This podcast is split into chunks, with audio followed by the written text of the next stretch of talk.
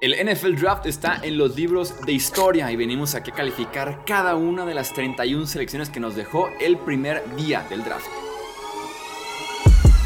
Hablemos de fútbol. Hablemos de fútbol. Noticias, análisis, opinión y debate de la NFL con el estilo de Hablemos de fútbol.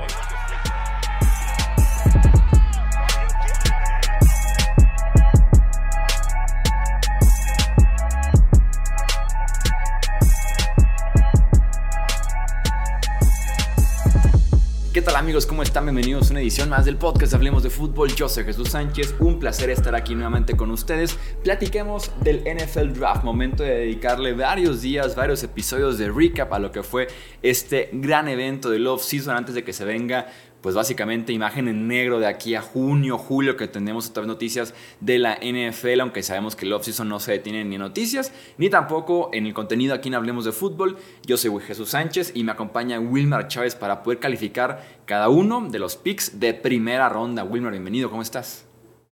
¿Qué onda, Michuy? Estoy bien, estoy bien. Eh, siempre a gusto a desquitarnos un poquito.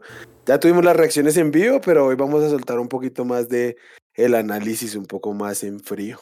Sí, exactamente, en un plan un poquito más tranquilo. Eh, y antes de arrancarnos con las calificaciones, además de recordarles que se suscriban aquí al, si están en el canal de Twitch de Hablemos de Fútbol, suscríbanse, síganos para más contenido en vivo y también si están en el canal de YouTube de podcast de Hablemos de Fútbol, también suscríbanse porque nos ven un montón de personas que no están suscritos, que no se enteran de que tenemos video también prácticamente todos los días en este canal.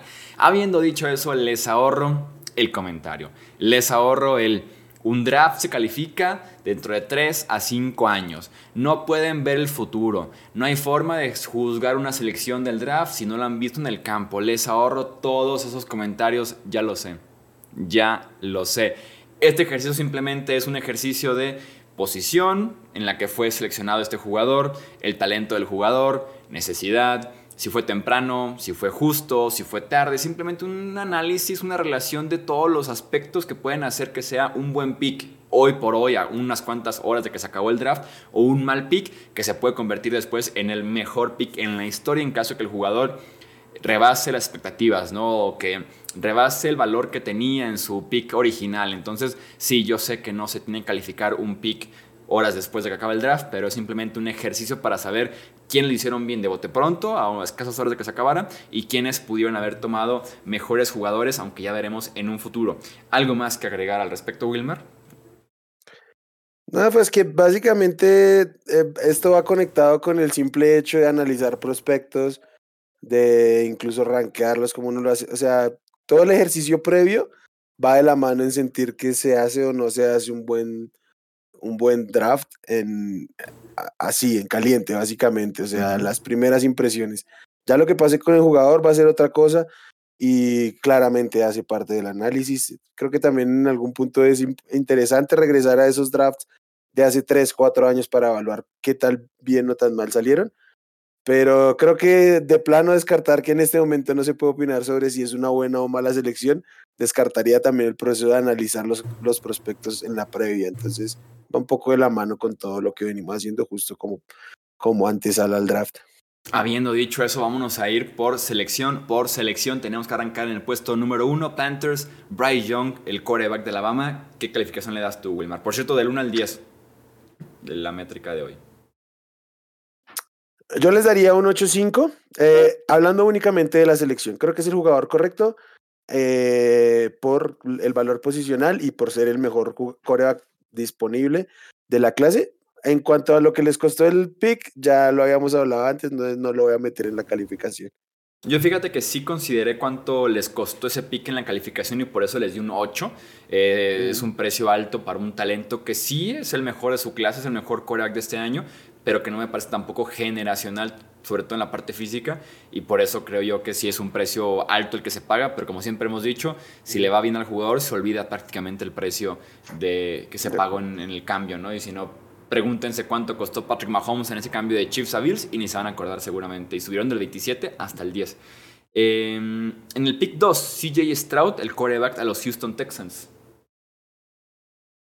Es para mí es el mismo proceso en este punto, entonces les voy a dar la misma calificación. 8-5. Yo no era el más enamorado que los Texans tomaran un, un coreback aquí, pero si se quedaron en el pick 2, lo correcto era tomar un coreback y no como los rumores que había en la mañana que podía hacer, podían ir por otro lado. Yo también les di un 8.5 por el jada del gatillo con la posición más valiosa y porque hablando de valor posicional no hay tanta diferencia. En tema de talento, creo yo, entre CJ Stroud y tal vez cualquier otro jugador en otra posición, y si le agregas el coreback que se quedaron en su lugar y que el tipo puede ser el mejor coreback en la historia de la franquicia muy fácilmente, eh, debo de darle una buena calificación aquí a los Houston Texans. Eh, en el pick número 3, Will Anderson, también los Texans, el Edge de Alabama. Siendo que me encanta Will Anderson, yo aquí les voy a dar un 7 y fundamentalmente es por lo que hicieron con el pick.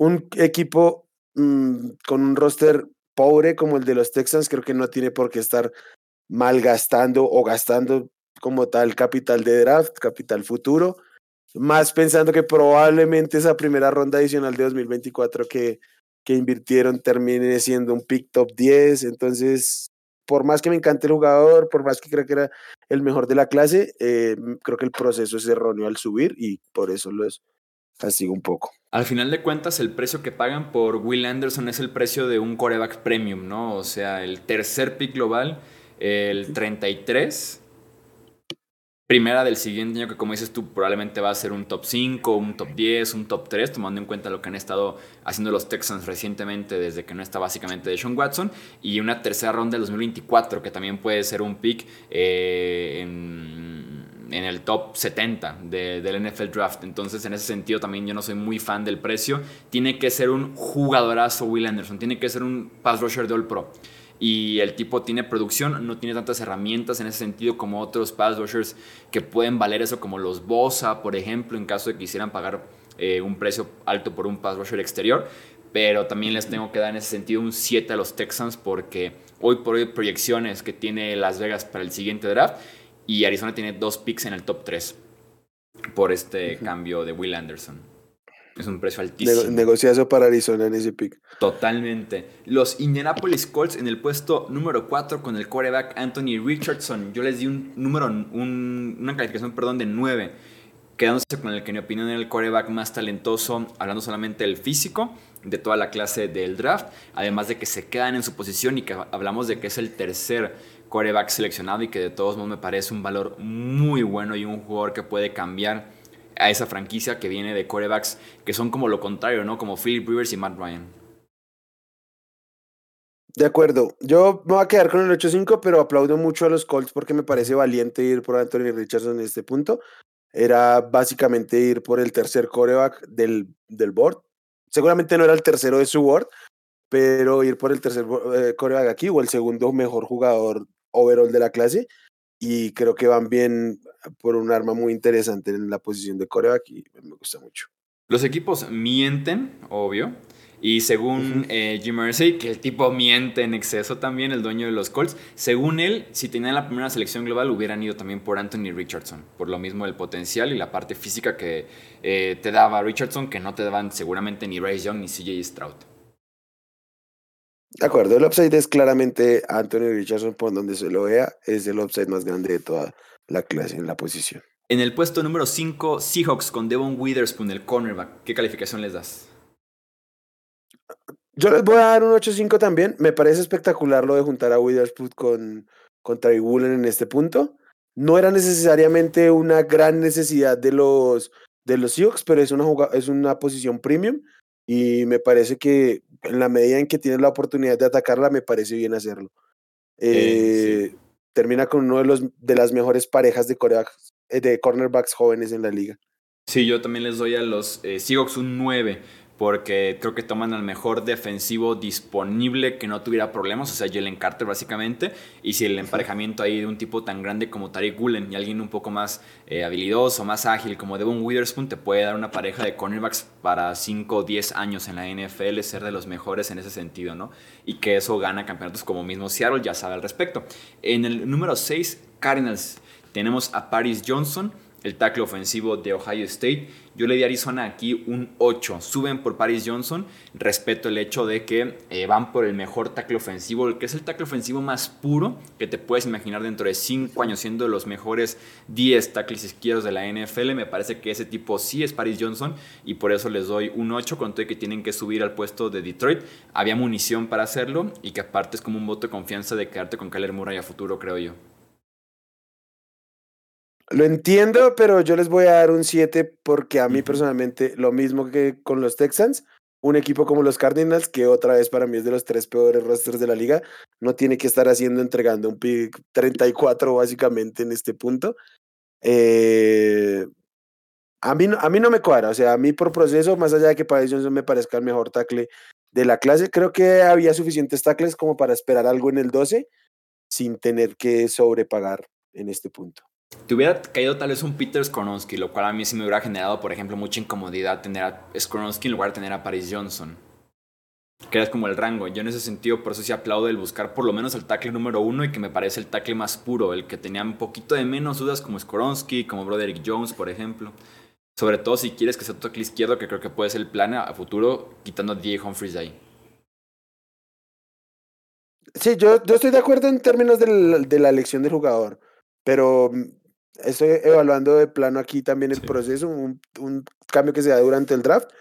Y yo creo que cuando, por, por más que sea una posición premium y el jugador correcto, cuando estás en la parte baja tienes que cuidar tu capital.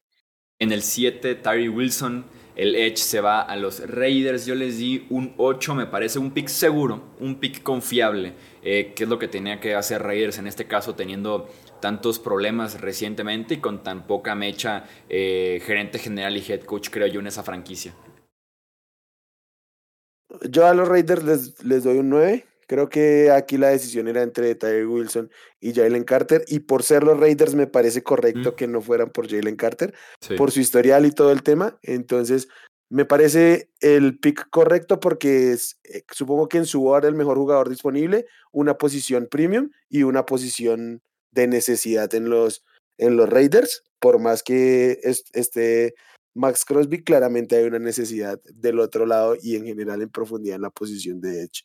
Sí, un tipo que estaba proyectado por ahí en el top 2, top 3, veremos qué pasa con Chandler Jones, pero sí, puede ser una necesidad mucho más grande a futuro y pues llega Tyree Wilson, que es un pick un poco más seguro, como dices tú, que Jalen Carter, por ejemplo. En el número 8 se pone buena la cosa porque tenemos a los Falcons con Bijan Robinson, el corredor. ¿Qué calificación le das tú a los Falcons con Robinson? Yo les voy a dar un 6-5 a los Falcons con Villan Robinson. Siendo probablemente el mejor jugador ofensivo de toda la clase, no tiene absolutamente nada que estar haciendo en el pick 8 y en un roster como los Falcons para este momento. Yo le di a Villan Robinson un 7, porque justamente eso, ¿no? O sea, me parecía que Robinson podía caer bien en un roster competitivo, en un roster completo, en el que los snaps que tendrá en sus primeros 4 o 5 años en la NFL, que ya son que lo convierten ya en un running back top 10 pagado de la posición, esa posición de ese pick número 8 y que aparte los hemos visto que los running backs tienen un tiempo de vida de 4 o 5 temporadas hasta los 27, 28 años, tienen que ser, eh, perdón, tienen que ser acarreos y recepciones significativas. Y darle esas recepciones y acarreos significativos a un equipo en reconstrucción, con todo lo que te puede brindar Villan Robinson, tiene que ser un tipo de All Pro para poder justificar durante 4, 5, 6 temporadas el, este pick. Entonces también estoy de acuerdo y por eso le doy a Villan Robinson en este puesto número 8 un 6.5. Tenemos en el número 9 los Eagles con Jalen Carter, el tackle defensivo. Yo les doy a los Eagles aquí un 9. para mí el mejor defensivo que tenía, el mejor jugador en general de esta clase de 2023, Jalen Carter, por el talento, por el desarrollo, por el físico, la producción. Aún así, con todo y que en el pick número 9 es uno de los mejores valores de todo el draft, no les voy a dar el pick, el, perdón, la calificación de 10, porque sí siento que hay un tema extra cancha importante y que no solamente lo que ya conocíamos del accidente que tuvo, que cobró la vida de dos personas, también la parte del Pro Day, el Combine. Tenemos también un reporte, por ejemplo, de ESPN y de NBC que decían que con los equipos una práctica muy común es los equipos comunicarse con los coaches de las universidades para preguntarles detallitos sobre los jugadores. Obviamente se espera que la universidad que está muy interesado en que el jugador del salto, porque le conviene tanto al jugador como al coach, como a la universidad en la parte monetaria y de nombre, tienen que empujar hacia adelante, ¿no? Decir, sí, claro, es el mejor jugador de este programa, líder y demás. Y según NBC, los coaches de Georgia advirtieron a los equipos de la NFL de el tipo tiene ciertos detalles de inmadurez, indisciplina y demás. Entonces, como que en ese sentido sí me deja mucho la duda, pero reconozco que es un roster muy completo de muchos líderes probadísimos, ganadores de Super Bowl y demás, como que puedan llevar por el buen, por el buen camino un talento tan grande como el de Jalen Carter. Sí, yo creo que los Eagles probablemente es uno de unos cinco equipos que se podían dar el lujo de un pick en el top 10 que sea Jalen Carter, con las implicaciones que esto significa y que sea, pues literalmente en un, cuestión de tiempo el jugador no esté en la NFL. Hay un escenario donde eso puede que pase y muy pocos equipos creo que podrían darse ese lujo en el top 10. Yo por eso en algún momento pensé que iba a salir del top 10. Creo que los, los Eagles tienen el material suficiente para arriesgar ese pick 9 entregaron un pick de cuarta ronda para subir, de cuarta ronda de 2024, que en sus planes, pues probablemente debería ser un pick tardío, ¿no? Entonces creo que es uno de los equipos con el capital suficiente para tomar este riesgo, entonces yo también les doy un 9 a los Eagles. ¿Cuánto le das a los Bears en el puesto número 10 por Darnell Wright, el tackle ofensivo? Les voy a dar un 8-5. Así como me parece correcto que los, que los Eagles hayan subido, me parece correcto que los Bears hayan bajado ese pick. Además, porque estoy seguro que si los Bears no tomaron en el pick 9 a Jalen Carter es porque no lo tenían en su board. Entonces, si ya no lo tienes en tu board, lo entregas para que cualquiera lo tome y encima sacas eh, un pick, cualquiera sea, y te quedas con el jugador que esperabas, me parece un buen movimiento en términos de estrategia. Y ya la elección como tal de Daniel Wright, creo que es correcta. Me alegra que no sea Skoronsky porque ya lo hemos dicho, para nosotros es un guard. Daniel Wright es probablemente lo más seguro en la posición de tackle en este momento. Va a jugar claramente en la derecha. Para el esquema de Chicago, que corre mucho la bola, se acomoda muy bien. Y bueno, ya es desarrollarse como, como pass protection. Yo le doy un 9 al pick de Daniel Wright porque me gusta que buscaban tackle derecho y van justamente por un tackle derecho, en lugar de ponerse a inventar con Skoronsky justamente, con Broderick Jones, con alguna otra opción en la posición. Y sí, el hecho de que bajen todavía y protejan a Justin Fields, lo voy a aplaudir y por eso les doy un 9 a los Chicago Bears. Justamente Skoronsky es el siguiente pick en el 11, el tackle ofensivo de Northwestern a los Tennessee Titans, que yo les doy aquí un 8. Me parece que el valor ya empieza a ser muy bueno de Skoronsky en el 11, así te juegue de guardia en el 11 me parece bastante razonable ya por el talento que tiene, la técnica, la experiencia y por eso les doy un 8 porque aparte la necesidad de tackle ofensivo o de guardia, cualquiera de las dos opciones, es muy grande en Tennessee. Yo estoy de acuerdo, solo le voy a bajar un poquito el 7-5, ¿por qué? Porque creo que si bien me parece correcto llevarse a Skoronsky en el, en el 11, buena proyección para cualquiera de las dos posiciones, lo que, lo que mejor le salga, creo que empiezan a entrar en en pánico de que se están llevando los linieros ofensivos. Y por ahí pudo haber dejado, pudieron haber dejado pasar talento en otras posiciones por enfocarse únicamente en la posición. Pero creo que es un pick correcto para los, para los Titans. Probablemente el pick más polémico de la noche el jueves, Detroit Lions en el 12, Jameer Gibbs, el running back de Alabama. ¿Qué calificación le das tú a Gibbs? Yo les voy a dar un 5-5. Creo que ya hemos hablado lo suficiente del valor de un, de los running backs en este punto de la NFL, en el draft. Este, este año estábamos dispuestos a dar como el, el visto bueno con Villan Robinson, pero para mí hasta ahí. No creo que valiera siquiera una primera ronda. Mm, además es una, o era en ese momento un, un cuerpo de running backs hipercargado el de Detroit con jugadores disponibles en lugares de mucha necesidad. Me parece un pésimo pick. Sí, y aparte ya le pagaste a David Montgomery en la agencia libre, inviertes en un pick, como hablábamos, Jan Robinson, bueno, en el pick número 8, pero es un tipo de tres downs, ¿no? Uno que te va a carrear, te va a recibir, no va a salir nunca del campo. Jamir Gibbs no es tan buen corredor, es un poco más especialista en el juego aéreo. Eh, tiene sus claras desventajas, sus, claras debilidades y en el pick 12 él mismo decía que se esperaba más como en los 20 a final de la primera ronda. Y como dices tú, con otras necesidades y otros buenos talentos como cornerback disponibles, eh, defensive end, wide receiver incluso, entonces me parece un proceso muy muy malo por parte de los Lions. Y también yo les doy un 5 en esa selección de Jamir Gibbs. Me parece innecesario al final de cuentas y Llevaban bien la, posición de running back con DeAndre Swift, se fue Jamal Williams, reemplazable de alguna forma por David Montgomery en este caso. ¿Para qué hacerte de Gibbs que no te va a jugar el 100% de snaps ofensivos? Estoy 100% seguro de eso. Sí, de acuerdo. En el 13, Green Bay Packers, Lucas Van Ness. Yo le doy a Green Bay aquí un 8.5. Creo que me parece un rango muy bueno para Lucas Van Ness. Y en esa defensiva lo veo un poquito más como defensive end en la 3-4, aunque también te puede, se puede poner de pie. Pero creo que su verdadero valor va a estar eh, jugando un poquito más en el interior. La fuerza bruta le cae muy bien a, Green Bay, que tiene que reforzar sobre todo esa línea defensiva porque le siguen corriendo bastante los Packers. Y Van puede ser una buena solución para Green Bay. Por eso les doy un 8.5. Estoy muy de acuerdo. O sea, además me parece un gran fit para, para los Packers porque les ayuda, les puede ayudar por fuera, pero también por dentro. Eh, creo que los Edge es el que mejor para la carrera, entonces me gusta mucho para este frontal de los Packers. También voy con 8-5. Steelers sube al 14 para tomar a Broderick Jones, el tackle ofensivo de Georgia. Yo les doy aquí un 8.5 porque se llevan como el último buen confiable tackle ofensivo, ¿no? De calificación de primera ronda en el consenso. Entonces, en ese sentido, aplaudo que busquen el subir, proteger a Kenny Pickett, que se ha como convertido en una prioridad en el último off-season. Lo hicieron primero por dentro, en el interior de la línea ofensiva. Ahora van por tackle ofensivo con Broderick Jones. Aplaudo que Steelers vaya por aquí línea ofensivo con Jones. Yo les voy a dar un 7-5 y creo que también tiene que ver con mi manera de entender el draft.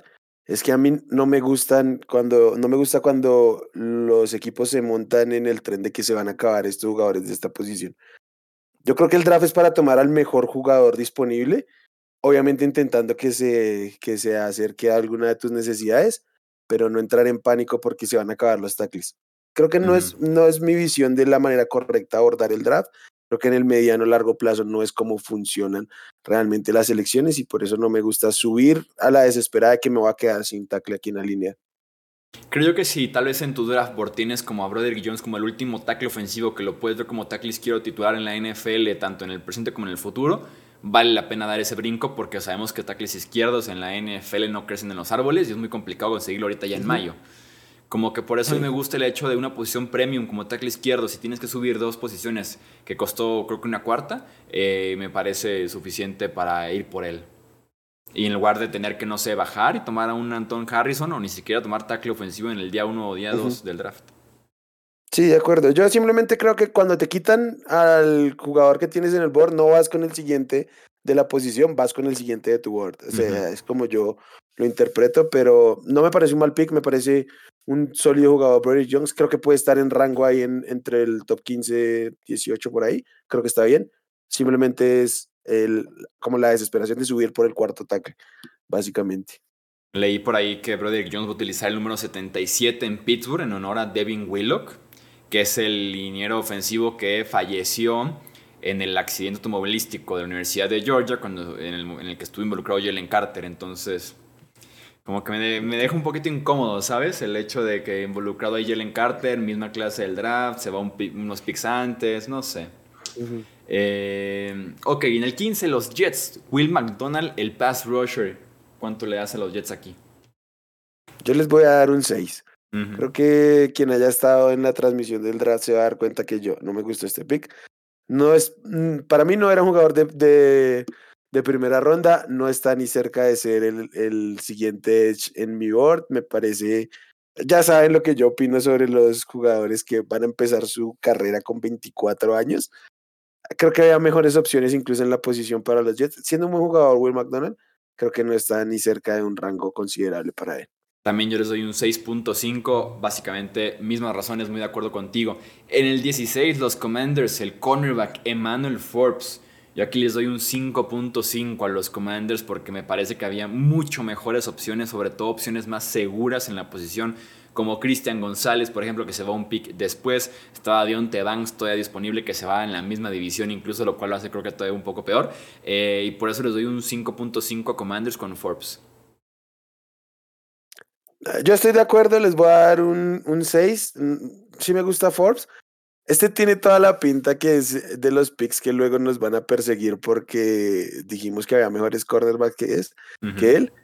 Porque finalmente, o sea, creo que el proceso de tomar un cornerback aquí para los Commanders está bien. Lo que pasa es que a mí no me encanta el nombre que tomaron, ah, habiendo otros disponibles. Lo que tenemos claro es que para ellos este era su, su cornerback 2, seguramente.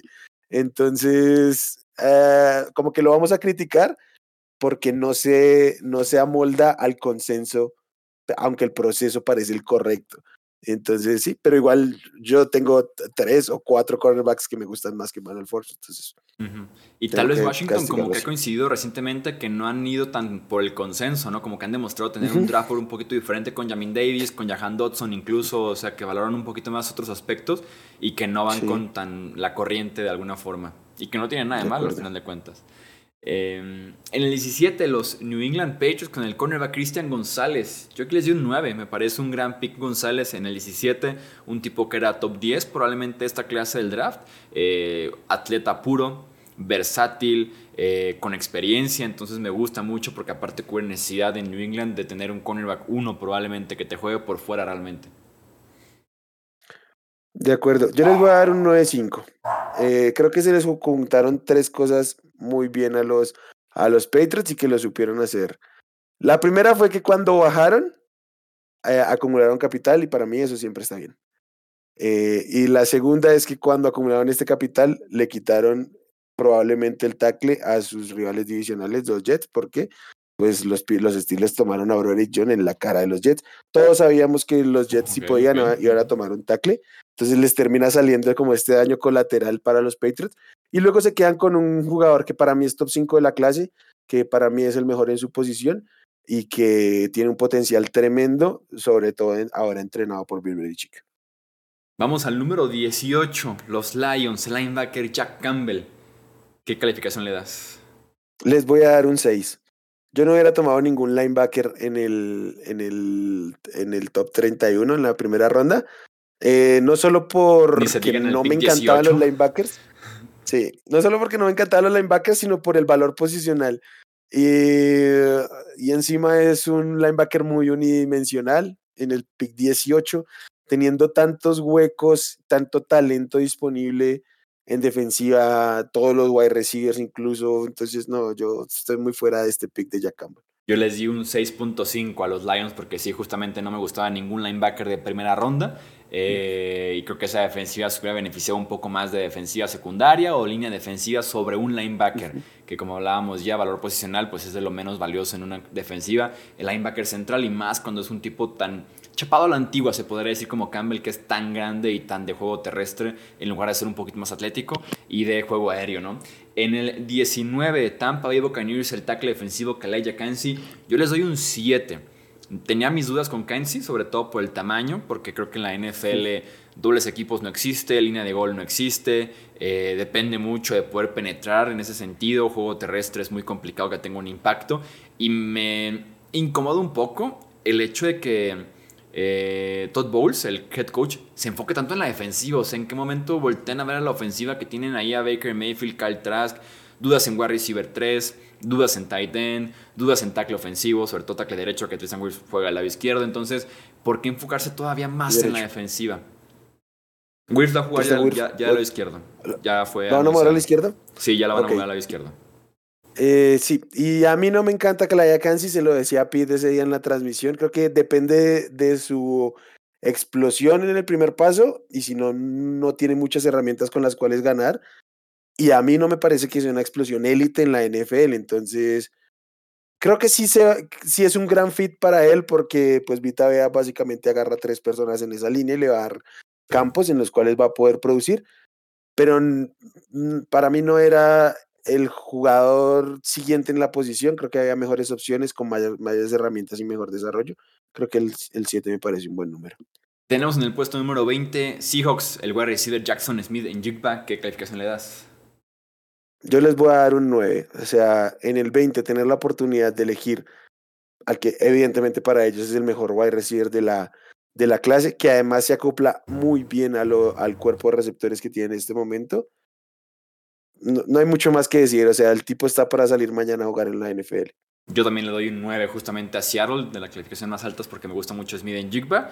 Y es un rol que no tiene, que no existe en Seattle. No alguien que trabaje constantemente el centro del campo. Tienes a Lockett por fuera estirando el, el campo con otros verticales. Metcalf también muy parecido. Alguien que te trabaje 4 o 5 yardas, slot, pases rápidos con Junior Smith. Ese tipo es Jackson Smith en Jigba. Es un gran pick por parte de Seahawks. En el 21 los Chargers con Quintin Johnston, también el wide receiver de TCU.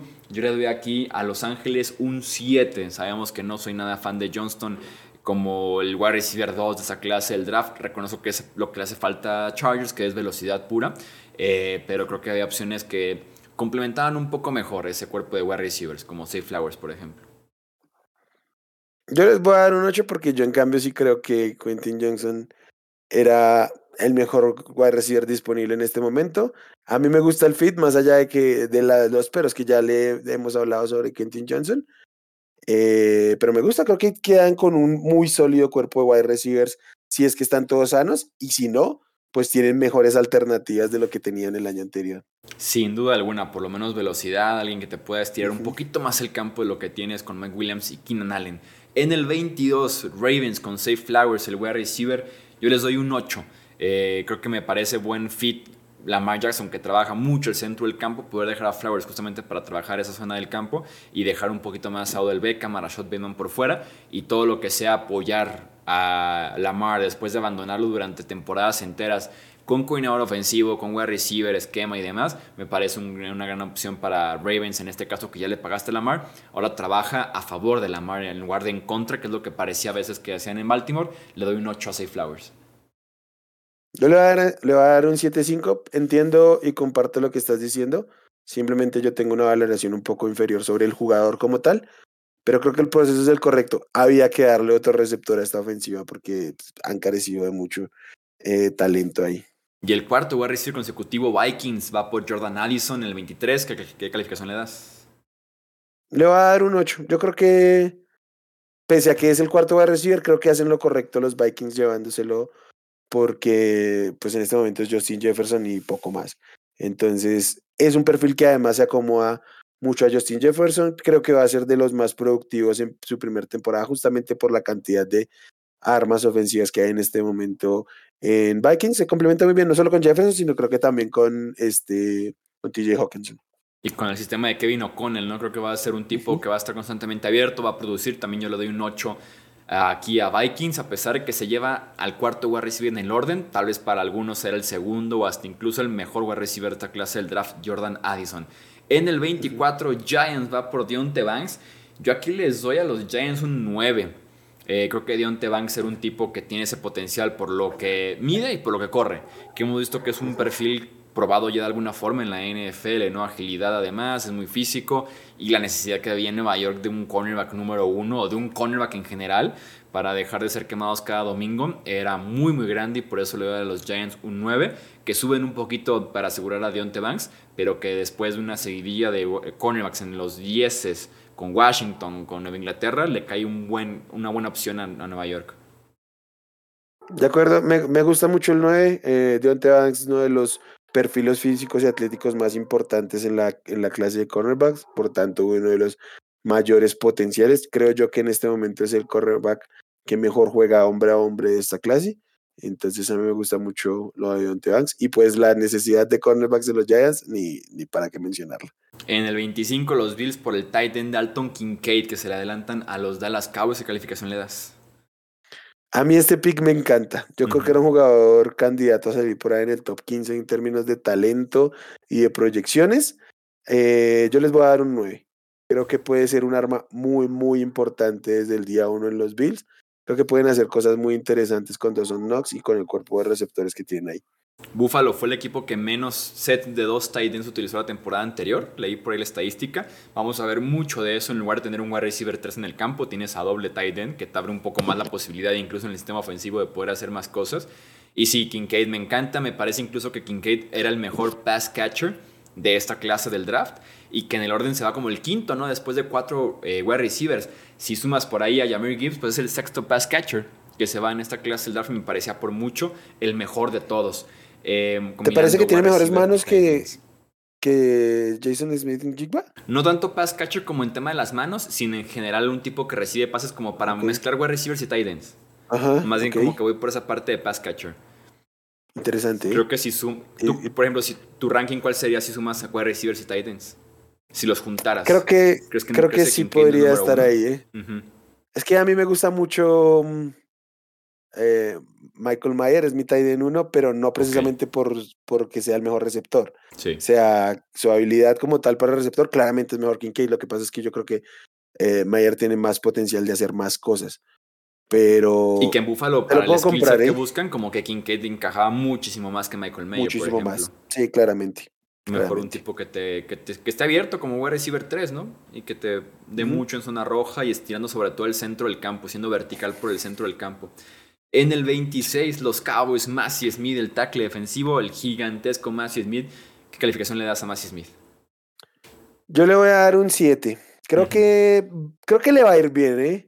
Pero creo que podían haber abordado esto de otra manera. Claramente les robaron a Kincaid en la cara.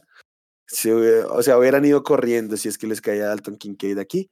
Pero bueno, atacan una posición de necesidad, un perfil que sí que necesitaban, el de ayudarse un poco a parar ahí la carrera. Simplemente yo creo que había más talento disponible en otras zonas del campo, en otras zonas del campo que podían haber enfrentado esto del, del interior de la línea ofensiva un poquito más, más atrás me parece un jugador sólido, pero no me parece un, un pick espectacular en este punto. Creo que no mencioné, yo le doy un 9 a Bills por Kincaid y a Dallas un 8. Creo que había necesidad, como dices tú, es un perfil que puedes encontrar más adelante, aunque específicamente un tipo de 330 libras como Massey Smith con buen motor y que se mueva, que se mueva así no existía. No había nadie más como él este draft. Y te libera un poquito más a los linebackers, te frena el juego por tierra, entonces en ese sentido le doy a Dallas un 8. En el 27, Jacksonville. Eh, baja dos veces por Anton Harrison, el tackle ofensivo de Oklahoma. ¿Qué calificación le das a Jacksonville? Yo les voy a dar un 8. Lo que más me gusta es que bajan del 24 al 25, bajan del 25 al 27. Me parece que es el proceso correcto. Y además creo que se quedan con el jugador que probablemente hubieran elegido desde el primer pick, porque tienen problemas en la línea ofensiva. Y a mí me gusta mucho Anton Harrison. No es un jugador maduro ni mucho menos, pero tiene mucho potencial con el cual trabajar. Sí, que es un gran rango ya para Harrison en los finales de los 20, me parece un muy buen valor. Y sí, te puede jugar de tackle derecho porque se fue Jawan Taylor o tackle izquierdo porque Cam Robinson va a ser suspendido. Entonces, eh, necesidad eh, importantísima, sobre todo con Trevor Lawrence ahí, la ofensiva de Doc Peterson. Eh, era momento de ir por tackle ofensivo sí o sí, fuera el nombre que fuera, básicamente. En el 28, Bengals va por Miles Murphy, el Edge de Clemson. Yo aquí les doy a los Bengals un 8. Creo que es un tipo que en talento puro, podríamos hablar de top 15, top 12 de esta clase del draft. No tiene la mejor producción recientemente con Clemson, eh, pero creo yo que la necesidad de un pass rusher, de sumarle un nombre a la defensiva que frene a los quarterbacks de la conferencia americana estaba ahí. Y por eso le doy a Cincinnati un 8, porque me parece un buen rango para Murphy ya aquí. Yo le voy a dar un 8-5, creo que por, corridas de, otro, de otras posiciones terminan cayendo los defensive end y me parece un muy buen rango para, para llevárselo. Además entiendo por qué prefieren a Miles Murphy por encima de otros, de otros Edge en este punto. Creo que se les acomoda muy bien a su esquema y al perfil de Edge que están manejando. Y vamos, las ayudas en la defensiva de los Bengals no, no sobran. 29 de los Saints, Brian Bersee, el tackle defensivo también de Clemson. ¿Qué calificación le das? También le va a dar un 8.5, le va a dar un 8.5, me gusta mucho Brian Bresci. Creo que es de los mejores linieros interiores de toda la clase. Creo que incluso aquí está saliéndose un poquito de rango eh, y un poco barato. Me gusta.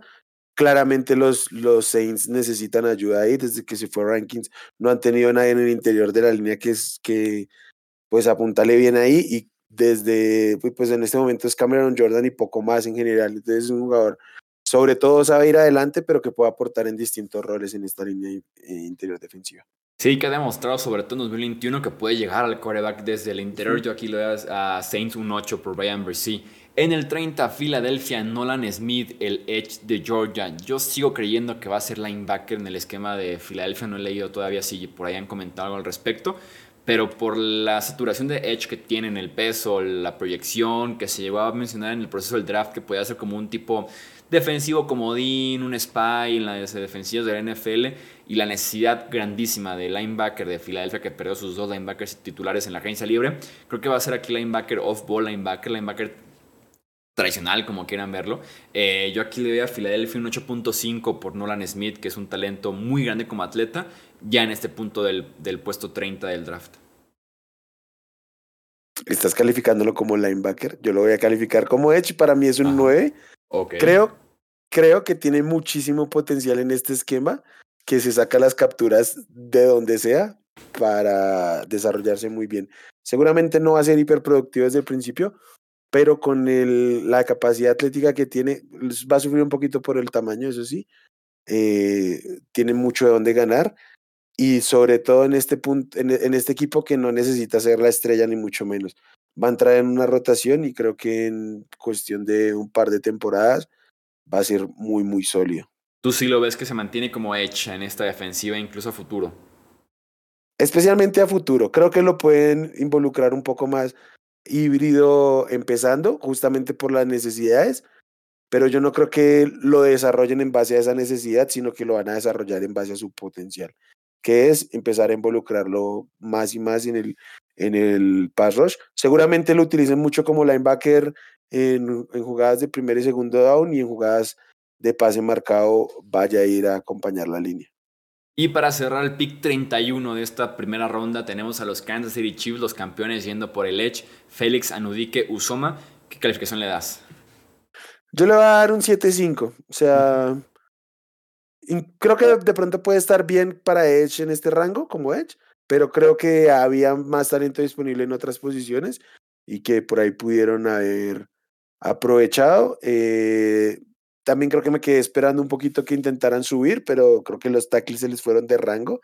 Es como el análisis que puedo hacer sobre la posición, porque claramente era lo que más le surgía atacar. Entonces, 7-5 porque creo que es un buen jugador, creo que sí, ya estaba casi en rango, pero no es mi elección favorita de la noche. Es un tipo grande, eh, en ese sentido creo que encaja bien porque la línea defensiva de Kansas City en general es grande, ¿no? No, no se enfocan tanto como en la agilidad, en ser un poquito más habilidoso, sino más bien en tamaño.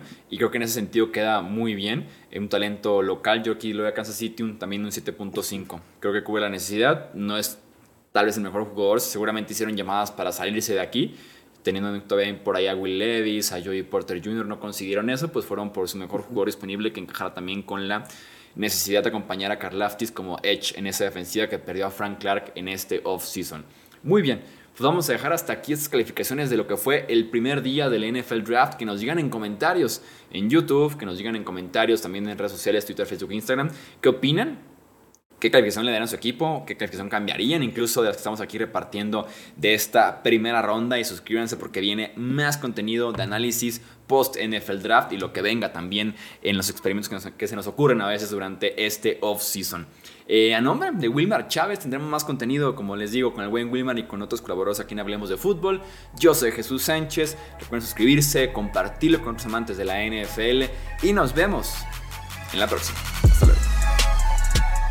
Gracias por escuchar el podcast de Hablemos de Fútbol. Para más, no olvides seguirnos en redes sociales y visitar hablemosdefutbol.com.